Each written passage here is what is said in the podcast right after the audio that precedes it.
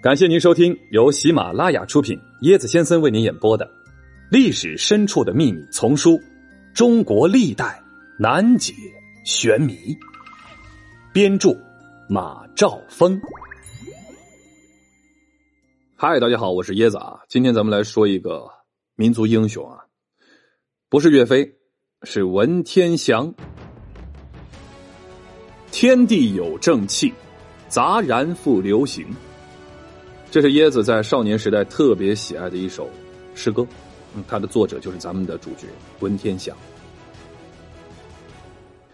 一二三六年生于江西的庐陵，江西的吉安啊，离椰子老家也很近。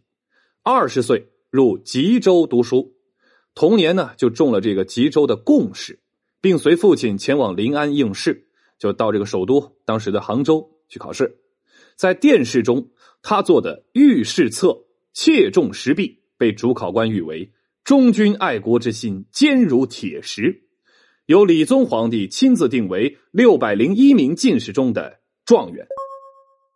开庆元年（公元一二五九年），这一年文天祥二十三岁。蒙古人向南宋发动了大规模的进攻，九月为鄂州，朝野震动。宦官董宋臣劝宋理宗放弃临安，逃啊！文天祥这个时候挺身而出，指出迁都之意是小人误国之言，应斩首以安民心。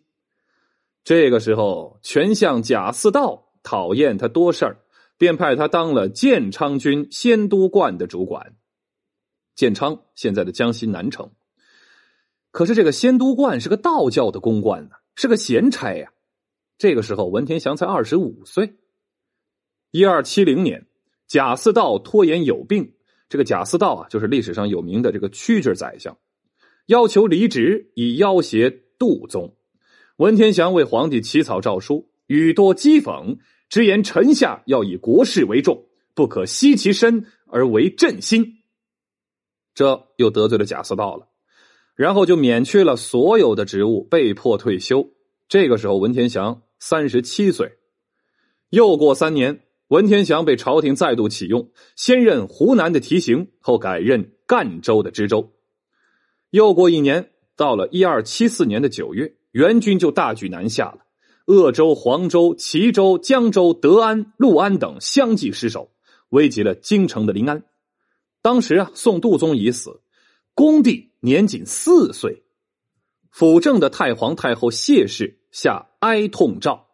欲请各地将领驰援朝廷，但此时的宋朝各地将领大多是拥兵自保，观望不前。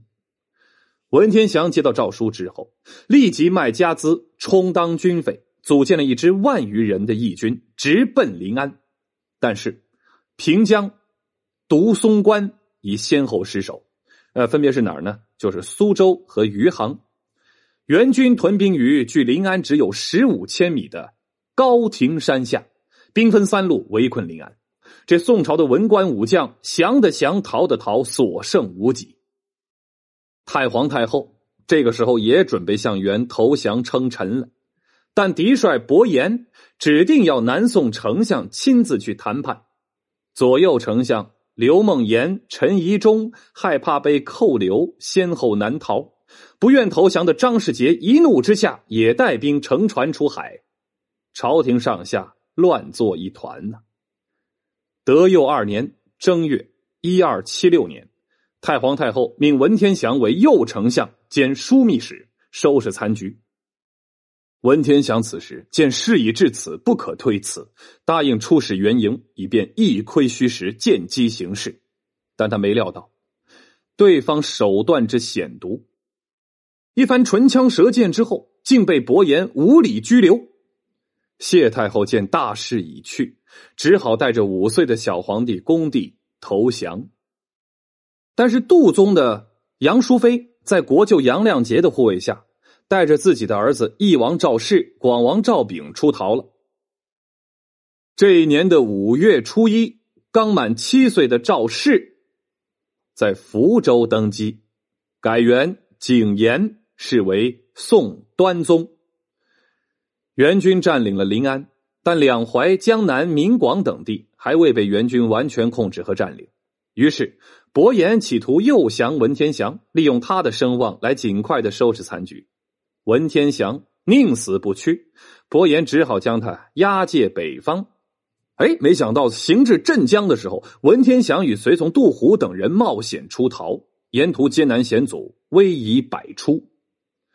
景延元年（一二七六年）五月，文天祥到达福州，被宋端宗任命为右丞相，但是。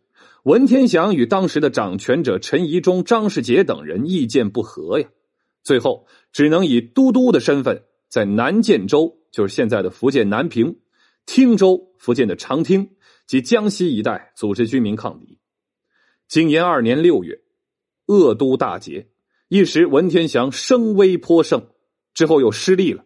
文天祥的妻女皆落敌手。又过一年，文天祥转战于广东一带。十二月，在海丰县五坡岭吃饭的时候，敌军掩至被俘。文天祥吞下毒药自杀，但药力失效，未能殉国。左右押解他见元将张弘范，文天祥昂首不拜。张弘范不得已以客礼接见他。张弘范强令他招降宋廷。文天祥说：“我自己不能捍卫父母。”怎么可能叫别人背叛父母呢？张弘范不听，一再追索，文天祥就将自己前些日子所写的《过零丁洋》一诗抄录给他。张弘范读道：“人生自古谁无死，留取丹心赵汉卿。”两句诗后，也就不再强逼文天祥写信了。又过一年二月初六，崖山海战。宋师大败，四十三岁的陆秀夫背着八岁的小皇帝赵昺掏海殉难，随行参战的十多万军民亦相继投海自杀。